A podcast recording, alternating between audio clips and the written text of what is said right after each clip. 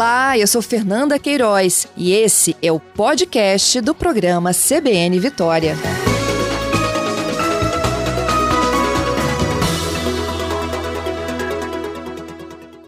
Bom dia, secretário. Bom dia, Patrícia. É um prazer estar com vocês. O prazer é nosso, ainda mais com uma notícia tão boa, né? A reabertura da Igreja Nossa Senhora do Rosário. Conta pra gente como é que está sendo isso. Isso é a mãe de todas as igrejas, né? Verdade. Que é a mais antiga em funcionamento é, litúrgico no Brasil.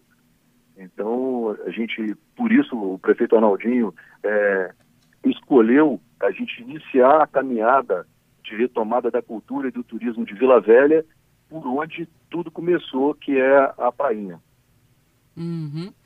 Bom, para o nosso ouvinte que é de fora, ou mesmo aqui do Espírito Santo, e ainda não teve o prazer de conhecer a Igreja do Rosário, né? Conta para gente, para o nosso ouvinte tentar visualizar como é que ela é, como é que esses anos de história estão retratados na igreja nessa nova reabertura. Ela é uma igreja de 1535, é, foi tombada em 1950. É, é, os, os mais entendidos de cultura a classificam como uma, casa, uma caixa de joias, porque ela consegue reunir é, três elementos é, importantes, que é a história, a religiosidade e a arte. Né? O conteúdo artístico que ela tem dentro do seu das suas instalações é muito rico. É, e isso é uma, um grande é, é, chamariz né, e, e surpresa dos, dos visitantes. Uhum. Né? Então, é, é, esse, esse monumento está na nossa, no nosso município, é, é importantíssimo e certamente vai enriquecer muito o nosso trabalho de fazer o resgate da história da colonização do Espírito Santo, que começa por Vila Velha, que começa pela Prainha. Pois é, ela está na prainha, não é uma igreja grande, é uma igreja pequena, aconchegante, isso. não é isso? Que ocupa aí parte da Praça da Prainha, não é isso, secretário? Isso aí. É, a igreja fechou em dezembro e reabriu agora. Explica para gente o porquê desse fechamento e dessa reabertura. É, no final da, da, da gestão anterior, eles foi exonerado todos os cargos comissionados da prefeitura. E nesse local era feito o trabalho de atendimento por comissionados. Então, é, foi parado o atendimento, nós montamos uma equipe de funcionários efetivos da prefeitura e esses efetivos a gente qualificou é, preparou para que eles conheçam e saibam informar os de, é, sobre a, o monumento Igreja do Rosário, mas também tem conhecimento de todos os outros atrativos turísticos e culturais da cidade. Que um dos nossos desafios, Patrícia, é fazer com que o visitante ele conheça o, aquele local onde ele está, mas ele vá também em outros, ele, ele seja impactado para querer ir visitar outros pontos turísticos e culturais da cidade. Uhum. Bom, esses comissionados que acabaram sendo desligados é, em dezembro de 2020, eles foram recontratados, já que eles têm um conhecimento né, da história da Igreja do Rosário, ou vocês treinaram equipes novas? Não, o que a gente fez foi é, pegar os funcionários efetivos, que são aqueles concursados da prefeitura, uhum e esses foram qualificados, porque esses efetivos, eles precisam ser valorizados, né? porque eles são patrimônio da prefeitura. É, independente de mudança de prefeito, eles continuam. Então, o desafio nosso, é, é, imposto é, pelo prefeito Arnaldinho Borgo, é de fazer essa requalificação e o aproveitamento dos efetivos. Então, é esse o trabalho que a gente está tá fazendo e iniciamos, aí com a Igreja do Rosário e é, 11 funcionários é, trabalhando é, em função não só desse monumento, mas de outros também. Bom, a gente está no meio de uma pandemia, né? Então é necessário evitar aglomerações. Como essas visitas são feitas? Tem um número restrito de pessoas, horários específicos para cada grupo?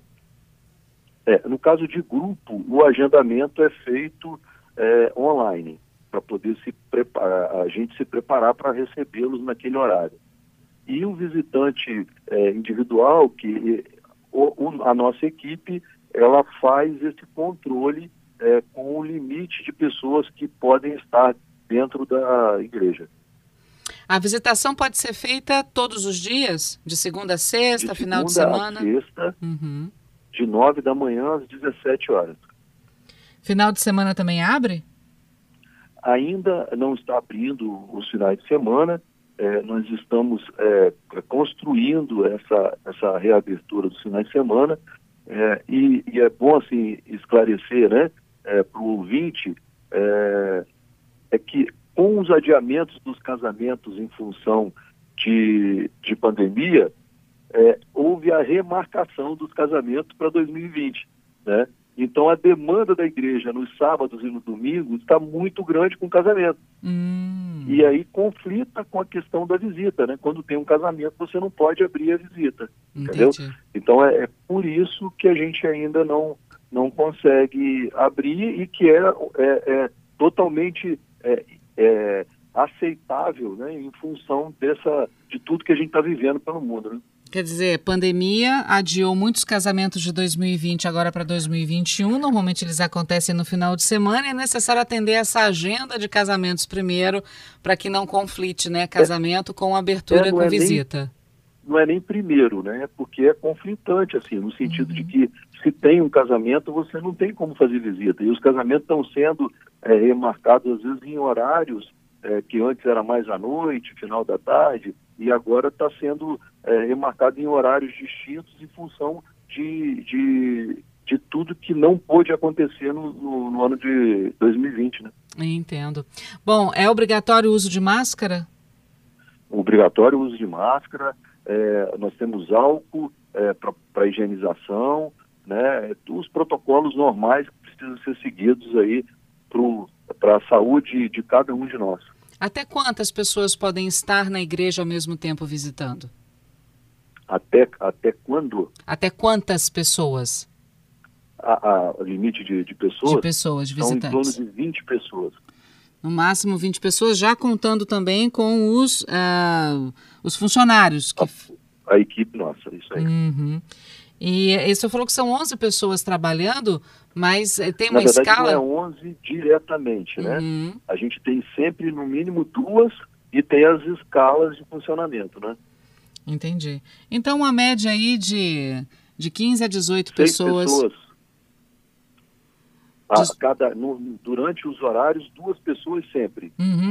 Então, juntando os visitantes, uma média aí de, de 17, 18 visitantes por vez, Isso somando aí. com os dois funcionários. É porque, de repente, se alguém estiver querendo é, imaginar levar um grupo, é bom eles terem uma noção de quantas pessoas eles podem agendar a é. visita, né, secretário? Uhum. E como, é, e como uma visita é uma visita rápida, assim, não demora tanto, igual o caso do Farol Santa Luzia, né, que o limite lá são 25 pessoas, uhum. é, e você tem 20 minutos para cada grupo de visita, né? Então, se a, demanda aumenta ali na, na igreja, a, o, a, o, procedimento vai ser parecido com o que a gente está fazendo lá na, no farol. Hum. E aí, quando o visitante entra, ele tem um pouco da história da, da Igrejinha do Rosário, contada pelos funcionários que já foram capacitados também, não é isso? Isso.